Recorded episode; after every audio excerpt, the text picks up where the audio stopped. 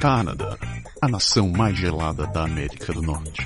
Inventores do Ginger Ale. Quem é ele? Onde ele fica? Para onde ele está indo? Como ele está indo para lá? Quem está com ele? Quanto isso vai custar? Este é o Pode deixar.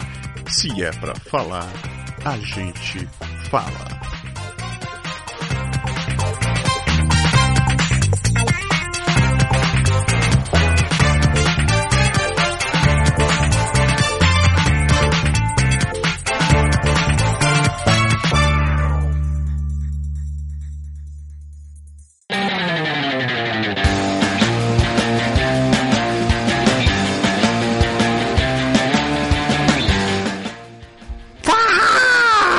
Galera, tudo bem? Então, como tá todo mundo? Espero que tá todo mundo feliz, contente. então, só pra dizer que semana passada vocês curtiram a entrevista com a Su e com o Jason sobre o Cuisine Brasil. E essa era uma reportagem que estava gravada já faz algum tempo, como vocês puderam escutar. Ah, então, essa semana não tem comentários, assim como a semana passada não tinha comentários, porque principalmente porque a gente deixou gravado esses dois programas para vocês, certo? Então a gente fuge, eu fugi de férias, o Berg tá trabalhando, e alguém tem que trabalhar nesse lugar, certo? Eu fugi de férias e vocês vão continuar, vocês vão curtir um programa que a gente deixou gravado aqui, que a gente fez com o pessoal da Navut. Quem não conhece a Navut, é uma empresa canadense com corpo, um capital humano brasileiro. E os caras foram no Dragon's Den, que é um programa conhecido aqui no Canadá, que passa na, na Rádio Canadá, na CBC, onde eles, o, cinco investidores acabam escolhendo se, se eles investem ou não nessa empresa. E são investidores de alto calibre, que tem muita grana e bala na agulha. O que, o que eu posso dizer? A gente vai voltar semana que vem. Semana que vem a gente vai ter um programa. Provavelmente a gente vai ler todos os comentários que ficarem pendurados todas essas semanas. Se a gente conseguir gravar, a gente vai se ver de novo. Ah, nessa entrevista vocês vão ver que eu estou falando pelo telefone e não estou não ao vivo, porque foi uma entrevista que a gente conseguiu graças ao Zé Roberto em, em Montreal. Então foi gravada lá. Então vocês vão ver que os papéis inverteram um pouquinho e vocês vão ver o japonês falando dentro de uma lata. Hum, certo? Curtam a reportagem, eh, a entrevista foi muito legal, é uma, é uma lição para todo mundo. E a gente se vê na semana que vem porque eu estou falando do passado e a essa altura eu devo estar curtindo minhas férias. Então, para todo mundo que fica, tchau. A gente se vê. Até.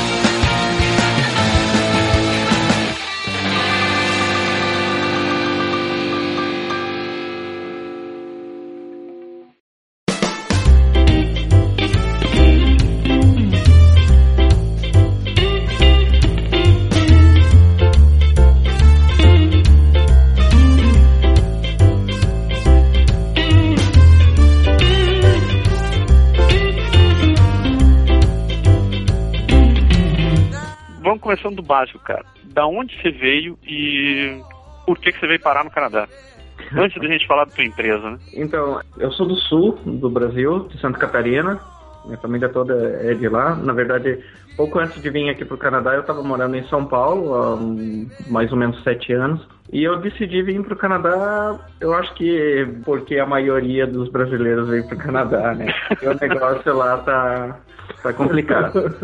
Então, é uma, uma série de coisas. É, eu sempre quis morar fora, quis morar em outro país. O frio é uma ideia que incomoda É, a gente que morou lá. né? não, o frio É o de menos. é o de menos. O frio, é óbvio que não dá para comparar o frio canadense com o frio lá do sul brasileiro, mas a gente tem uma noção, pelo menos, do que, que é, é, morar com, num lugar frio. Então, não, não era tão problemático assim a decidir pelo Canadá. Eu, eu sempre quis morar em outro país, apliquei pro, pro processo do Quebec, aprendi francês e vim. Até foi relativamente rápido, entre mandar os documentos e receber o visto foram 11 meses. Foi de veras corrido, assim. Assim que saiu o visto para vir pro Canadá, eu não, não esperei muito tempo. Eu peguei vim mesmo e E seja que Deus quiser e vamos embora, né? é, estamos aí. Então agora eu já estou praticamente fechando três anos. Em junho vão, vão dar três anos aqui no Canadá. Três anos tirando neve da frente de casa, pegando calor, falando merci, né, cara? É. Sempre em Montreal. Sempre em Montreal. Tua área é ciência da computação, né? Sim, sim. Você sempre trabalhou na área de desenvolvimento para web? Na verdade faz bastante tempo. eu comecei, na verdade, no meu segundo ano de faculdade, uma prima minha trabalhava numa, numa software house, no tempo que se chamava ainda software house, nem sei se chama isso é, ainda hoje. E ela, ela, ela me perguntou, ah, você consegue aprender COBOL em uma semana? trabalhar com você? Tá bom, vamos lá. Então, quer dizer, desde o meu segundo ano de faculdade eu estou trabalhando com desenvolvimento. Peguei o começo da internet no Brasil, também bem o comecinho mesmo, assim, do, quando, quando ainda só, só tinha internet em universidades. Ficava sofrendo com BBS para ligar em casa? Cheguei, cheguei, cheguei a brincar com BBS, teletexto e tudo mais. é, eu, eu tô um pouco velha. e, e, depois, com, do, é, quando eu tava na faculdade, daí a, a gente pegou o começo do, do, Java também. Desde lá. É, na verdade eu cheguei a mexer até. Assim, para quem é desenvolvedor e tá escutando isso, vai entender quando ainda chamava Oak. E não Java. Nossa, cara, você trabalhava com Oak também? É, é. Mas depois, quando começou a popularizar a internet, então eu fiquei só com programação internet mesmo, mas sempre trabalhando com, em consultorias lá no Brasil, né? Que a maioria de, do, dos programadores Java trabalham com, em consultorias que prestam serviço para trocentas empresas diferentes. Então sempre tem que trabalhar com um sistema bastante heterogêneo. Então não só necessariamente web, mas também trabalhar com um sistema tipo aquela de cartões, cartão de alimentação, ah, refeição. Ah, sim. e tal, Banco Votorantim e tudo mais. Então, trabalhei em todo tipo de mercado lá. Quando você chegou aqui em Montreal, você achou emprego imediatamente? Ou você demorou um tempinho? Ou já veio empregado? Não, eu, eu vim com aquela ideia de que a gente lê nos fóruns de que se você é de TI, você está empregado. Você chega uhum. você está empregado. e não é bem assim. Não é bem assim. Eu vim, eu tinha estudado francês, mas o meu francês ele não estava num, num, nível muito bom. Até mesmo o inglês não estava num nível muito bom. Então, logo que eu cheguei, eu passei um mês estudando, aperfeiçoando meu inglês no, no na McGill. E logo em seguida eu peguei o, comecei a francização do governo, né? Se eu não me engano, a francização são quatro meses, né? Se eu não me engano, é, são quatro meses. Então, daí eu fiz a francização. Enquanto eu estava fazendo a francização, eu comecei a mandar currículos e, e, fiz bastante entrevistas, entrevistas em francês, entrevistas em inglês. Teve algumas entrevistas bem interessantes, assim, que a pessoa falou, ó, oh, teu currículo é bom, teu perfil é bom, eu gostaria de te contratar, mas teu francês ainda tá arranhado, então não dá. Eu perdi algumas oportunidades de, de conseguir um emprego antes, por conta do francês ainda tava, não estava o ideal. Então levou um certo tempo. Levou entre o tempo que eu comecei a mandar os currículos e até quando eu consegui o, o, o emprego propriamente dito, foram cinco meses. Mas depois você começou a trabalhar, o troço desengatou, você ficou. É, não, aí o, o, o, trabalho foi, foi tranquilo. Foi uma empresa interessante de trabalhar, um, bem estável, então não tinha nenhum problema do tipo, ah, daqui algum, alguns meses o pessoal vai mandar. Não, tava você tava começando Era um cargo bom, salário bom, tudo ideal, assim. Mas daí nesse meio do caminho você foi e conheceu o Mauro, né? E o Mauro mexeu com as suas bases. É, foi em janeiro, se eu não me engano, do, janeiro de 2012, ele mandou essa mensagem pro LinkedIn, falando, ó, eu procuro um parceiro aí, um co-founder técnico para criar uma startup eu tenho uma ideia aqui que eu acho que é legal e eu preciso de alguém que esteja motivado a empreender, a criar uma, uma startup e aguentar todo o tranco que é criar uma, uma startup. A gente marcou num, café lá no centro e ele me, me falou da ideia. Eu achei genial a ideia, logo, logo de cara, topei logo de cara. E aí eu comecei a trabalhar na, na, na, ideia, né? Começar a desenvolver a ideia. Ele, ele tinha a ideia do negócio, é, do o site, o conceito todo já formado, ele já tinha bastante dados já levantado, bastante dados já formatado em Excel e tudo mais. Faltava mesmo começar a desenvolver o, o site para E essa reunião até você ter o seu site, provavelmente girando, acontecendo, foi quanto tempo? Você pode fazer as contas em garrafas de Red Bull também. É. Levou um pouco mais de tempo do que a gente acha que poderia ter levado pelo fato de estar trabalhando no meio período. Então, estava trabalhando o dia inteiro lá na, no trabalho regular, né, na empresa. No ganha-pão, No ganha-pão, né, para pagar o, pagar o aluguel, pagar tudo. À noite e finais de semana, então eu trabalhava no, no site. E nessa brincadeira nasceu a Navut, né? Na- Nasceu na Vult. É, em alguns meses, levou- levaram alguns meses aí. Antes da gente ir pra frente, me explica, que raio significa Navut, cara? pra falar a verdade, a primeira ideia do nome, mas não espalha, porque o nome é muito bom, era New in Town. Tipo, novo na cidade. Mas não, né? Aí a gente discutiu alguma forma de achar um nome. A gente estava procurando um nome que fosse curto, que fosse facilmente pronunciável em qualquer língua. E você descobriu que Google e Yahoo já tinham usado, né? É, então a gente precisava de algo simples, curto e Disponível no ponto .com. e disponível no ponto .com, que também é um outro problema hoje em dia para você achar um ponto .com livre é complicado. Aí a gente tava procurando, jogando várias ideias, vários nomes e a gente achou esse Navut, assim, do nada, assim, a gente começou a procurar e a gente achou esse Navut aí. Tava livre o, o, o .com, lá, o ponto .com, a gente registrou. Tá, agora vamos ver se existe algum significado em algum lugar para isso, né? Porque Existe, aqui no Canadá, existe o Nunavut, né? Que é a, a região norte lá dos... Povos aborígenes aqui. Mas não tem, não tem relação com o Nunavut. É, a gente achou Navut mesmo e depois, eu- depois é que eu lembrei do Nunavut. Por coincidência, um dia a gente estava batendo na, na, na internet, no Google, apenas Navut, e por coincidência... Existe uma palavra em dinamarquês que é Navut. Existe a palavra Navut em dinamarquês que não é bem a tradução literal, mas basicamente ela quer dizer ir para um outro lugar, ir para um novo lugar. Ah, que bacana. Isso quer dizer, na final contas, a gente deu sorte que em pelo menos uma língua lá, dinamarquês, existe um, um significado similar ao que o website faz. Bom, atirou no escuro, né, cara? Atiramos no escuro e demos sorte. Navut também é uma língua de um povo da Indonésia. Tinha som de Indonésia. É, alguma coisa assim. E só algumas poucas pessoas falam. Esse... É tipo o português correto, né, cara? Deve ter É. um punhado de gente que ainda fala. É, então, quer dizer, a gente aí, aí tem ah, um, pelo menos dois significados para a palavra. Assim. Demos sorte. Pra quem tá ouvindo, o Navut, se ainda não foi curioso pra dar uma olhada, o Navut é um site que, quando eu conheci, quando, quando o Zé Roberto me falou da primeira vez, eu pirei. A ideia deles é sensacional. A princípio, o que passa na tua cabeça é que é só um site de, de procura de casa. Mas, na verdade, o conceito deles foi muito, muito bem aplicado. Né? Ele te dá a opção de procurar tematicamente explorar um, um lugar de acordo com o que você tem interesse. Por exemplo, canadense se muda pra cacete nesse país. Tá? Às vezes por necessidade própria e, ou por, por solicitação da empresa. E às vezes nem só por isso, né? Você contou ainda que no resto do mundo as pessoas adoram se mudar. E eles pegaram exatamente essa ideia e aplicaram no fato de que nem sempre quando você chega numa cidade, você está confortável, você conhece tudo e você sabe onde morar.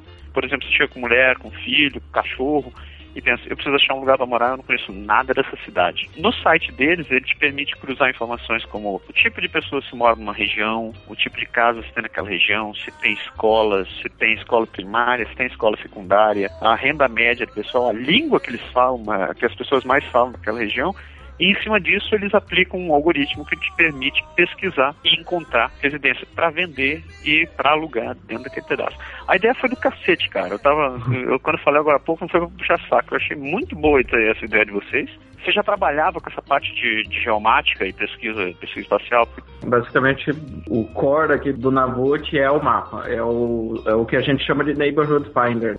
Para você encontrar o teu bairro ideal, o teu próximo bairro ideal para morar. Porque a gente sabe que a primeira dificuldade que as pessoas têm quando vão se mudar, principalmente com famílias, que é boa parte dos, dos brasileiros que migram para o Canadá vem com família, né?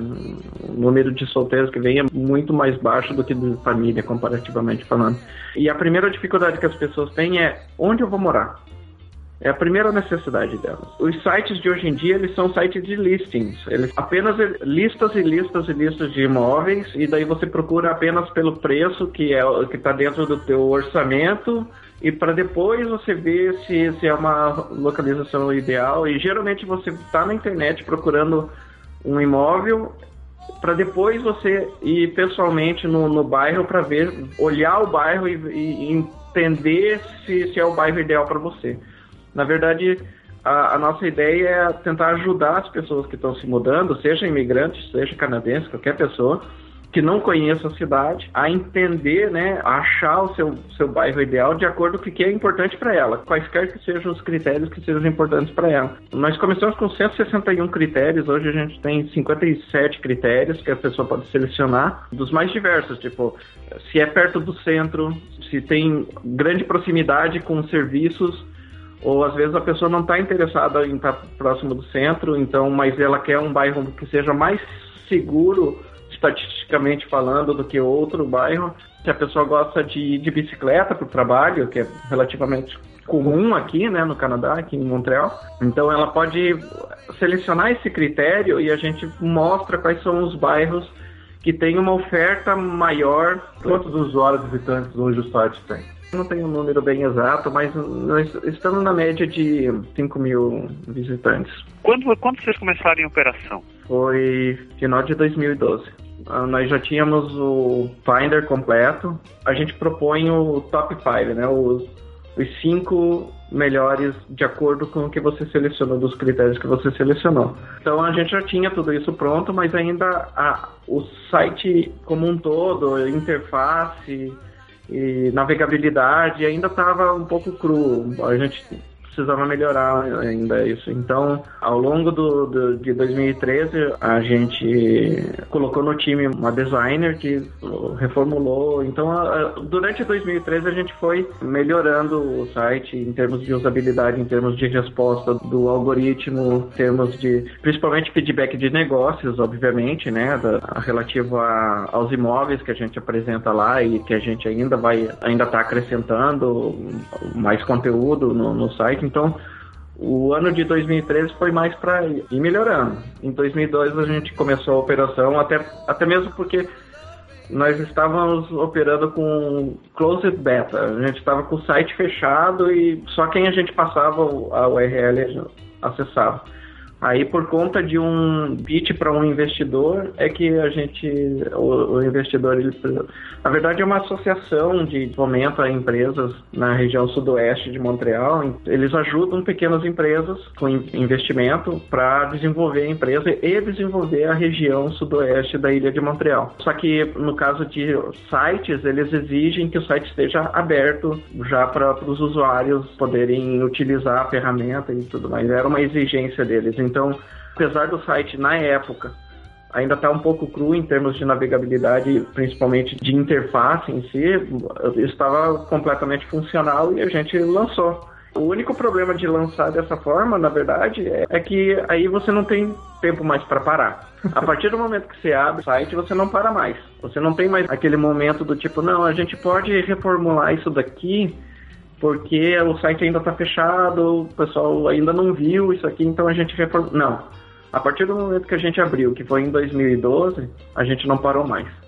Mas às vezes são esses pontapés que você precisa para o negócio de engatar de vez. É, porque daí é meio que é um momento bem vai nós podemos, é, nós podemos chamar de momento vai o racha, porque Aí ele está no ar, já tem gente usando, não, não tem mais como você, por exemplo, você tirar uma funcionalidade que você acha que não está legal. Não, não tem mais. Você, você, você tem que tratar já, já com o cliente, você tem que tratar já com usuário que está acessando. Então, por exemplo, se você resolve tirar alguma funcionalidade, você já tem que ter todo esse contato com o cliente de mandar um e-mail para ele, ó, oh, nós estamos retirando, até, até hoje não retiramos nada, só, só estamos aperfeiçoando, pelo menos. Legal. Mas, eventualmente, se um dia acontecer da gente tirar alguma funcionalidade, tem todo esse trabalho de marketing, de contato com o usuário, preparação, preparação. Então, desde que a gente abriu o site, estamos só, como a gente fala lá no Brasil, estamos só na correria. e nessa onda de ficar procurando investidores, vocês acabaram parando no Dragon's Den, né? É, o meu sócio, o Mauro, ele é o, o cara da palavra, né? Ele, ele é o cara que apresenta, ele entra em contato com os investidores, a parte, é o trabalho dele é, é essa parte mais de administração e de entrar em contato com investidores. Então ele ele está sempre buscando o próximo pitch para fazer. Né? Então pitch para investidores, pitch para organizações. A gente agora está tá aplicando para aceleradoras, tem ótimas aceleradoras aqui em Montreal, né? A gente tem a Founder Full, que a gente aplicou para o próximo cohort deles, são Montreal, falando em termos de TI, de, de empresas de tecnologia, Montreal está bem interessante quanto a isso. Hein? O Mauro, ele está sempre correndo atrás de, desses novos investidores para a gente poder fazer a empresa crescer, né? Aí, numa dessas buscas por investidores, nós conversamos e ele propôs de, ah, vamos, vamos mandar um e-mail pro pessoal do Dragon's Den e vamos ver o que que acontece. Porque o Dragon's Den é o seguinte, você primeiro tem que entrar em contato com eles, mandar a proposta para eles, dizer o que que é o teu produto, e aí os, a produtora do programa, você primeiro faz um pitch para ela. E ela decide se a ideia é boa, se o produto é bom o suficiente para ir para apresentar para os chamados dragons, né, os investidores. Aí então é que a gente faz o pitch para os investidores. É que também é televisão. Você tem essa, essa primeira avaliação do produtor para ver se é alguma coisa assim que possa ser interessante para televisão. Eles precisam de audiência também. Não, então peraí, peraí. Quem, quem nunca assistiu Dragon's Den, o programa é o seguinte, você chega com você chega com a sua ideia, você monta o que você tem para apresentar ali, e na tua frente tem cinco caras que são os pica da galáxia de investimento. Os caras têm dinheiro e eles vão te literalmente vão jogar na tua cara se o teu negócio é uma porcaria ou não. Então eles não têm papas na língua, né? Eu assisto esse programa e acerto a versão americana dele, que é o Shark Tank, e eu vejo que de vez em quando aparecem uns troços que você fica se perguntando como diabos essa pessoa conseguiu chegar nesse lugar. Então, você está querendo me dizer que realmente tem uma produtora que vai ali, que faz um pré-pitch para ela, e ela decide, ou seja, aquelas coisas bizarras que eu já vi na televisão passaram para a mulher e a mulher aprovou. É, então, porque sabe como é que é a televisão, né? Eles querem audiência, né? Querem audiência.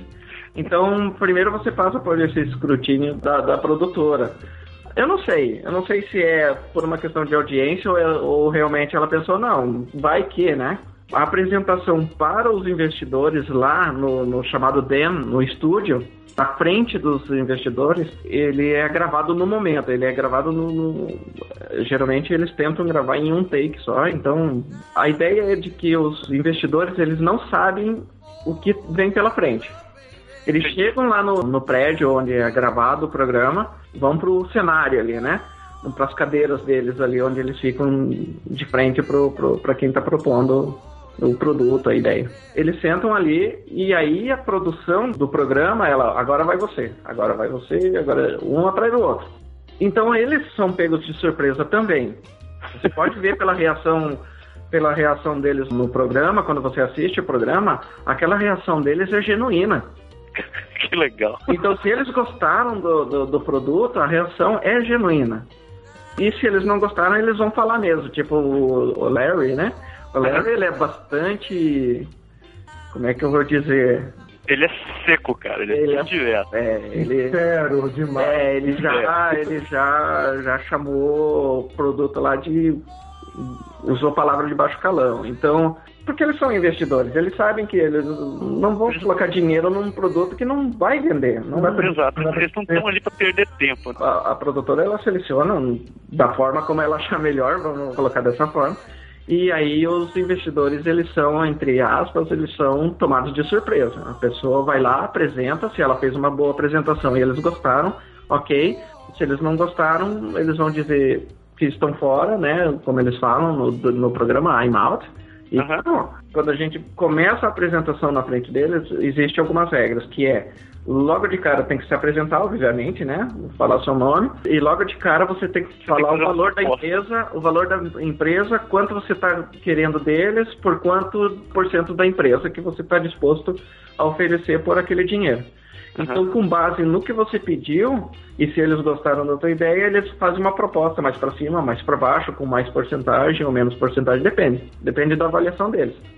Quem foi apresentar pro, o pitch no dia foi, foram vocês quatro ou foi só o Mauro? Não, foi eu, o Mauro e o Tristan. O Tristan, ele é um, um agente imobiliário que ele faz parte do nosso... Ele é como um advisor pra gente. Ele é um cliente nosso, mas também ele é um amigo nosso e ele é um, um conselheiro pra gente. Ele, como faz parte do, do mercado que a gente atua, né? Ele é o nosso cliente, ele é um agente imobiliário, é o nosso cliente. A gente decidiu que seria melhor o Mauro, como co-founder da empresa, e o Tristan como conselheiro. Ele tem uma porcentagem também da empresa, ele, ele investiu também na empresa, ele gostou da ideia e investiu um pouco. E como ele é canadense e agente imobiliário, daria mais credibilidade à, à apresentação, né? É mais desenvoltura para falar, porque, por exemplo, eu reconheço, eu sou extremamente tímido e meu inglês não é fluente. Então, para mim, não seria interessante eu estar lá na frente dos investidores e gaguejar, por exemplo. Não seria interessante.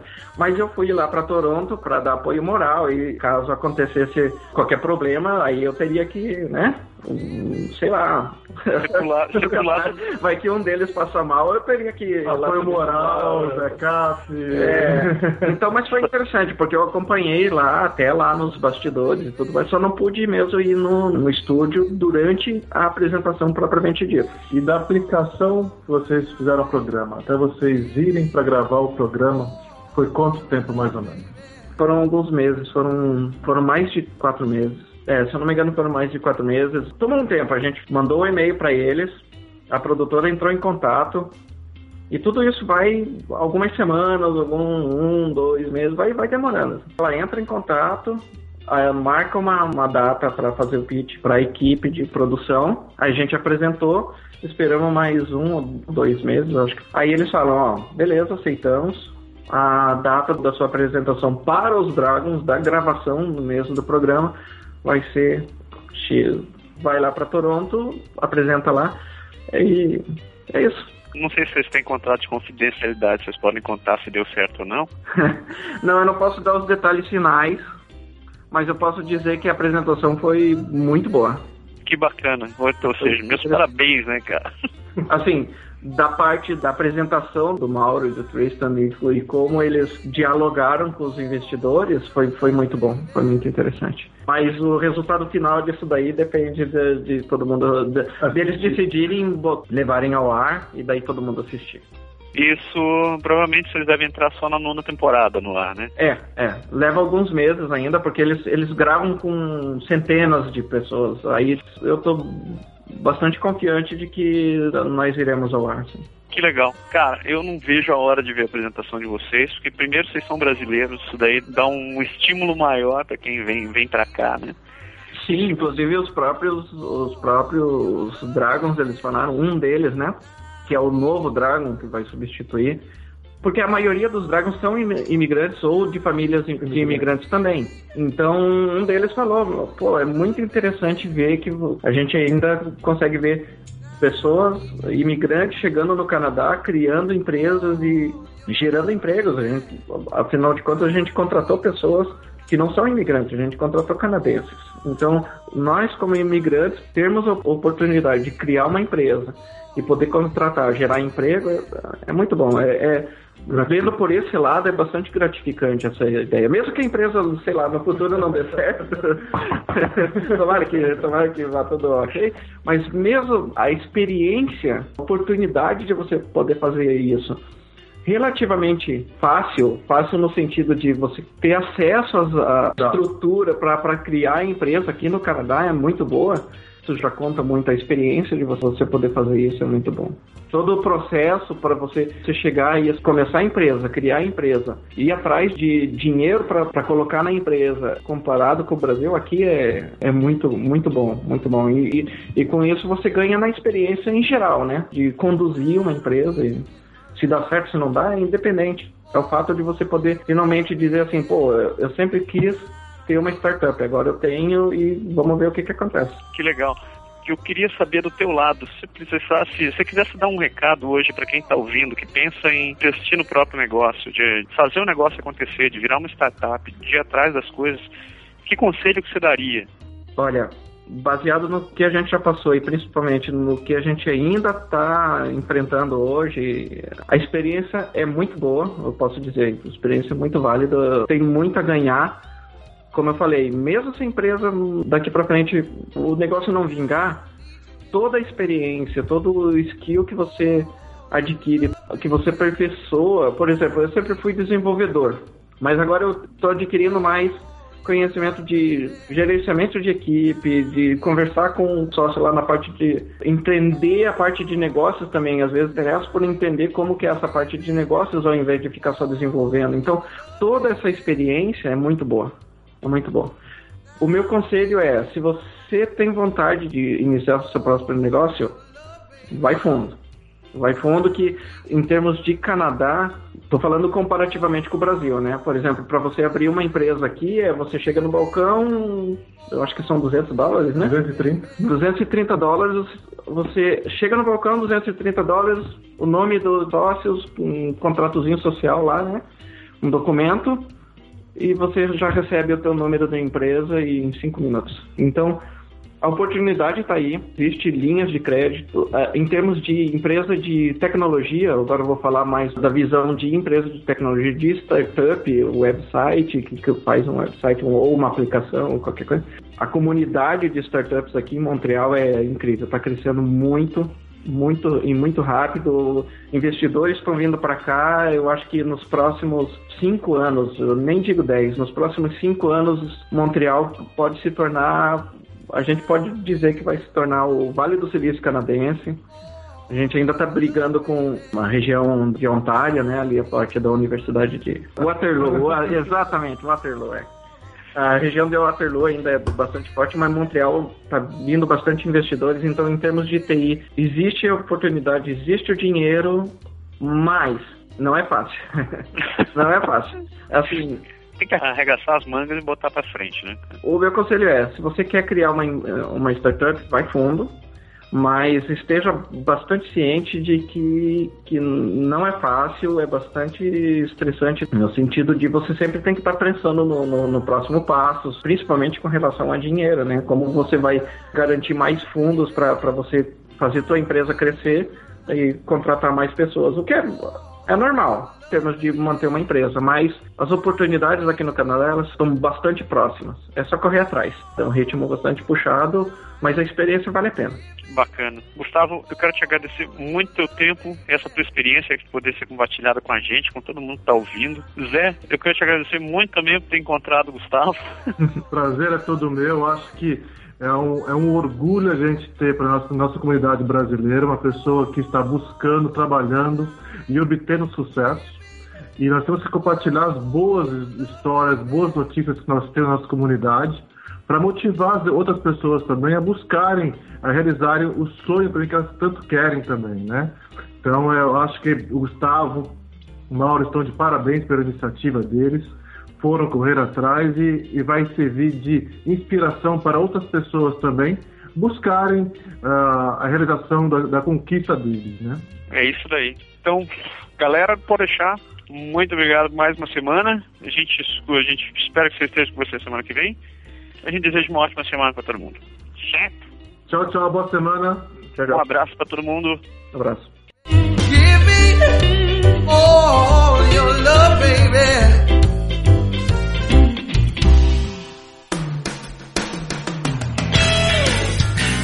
O Pode Deixar é criado, produzido e improvisado todas as semanas por Massaro Roche e Lindoberg Gonçalves. O Pode Deixar foi gravado e produzido em Quebec City, Canadá. Envie seus comentários e sugestões para podeixar.podeixar.com ou acesse nosso website www.podeixar.com ou ainda nossa página no Facebook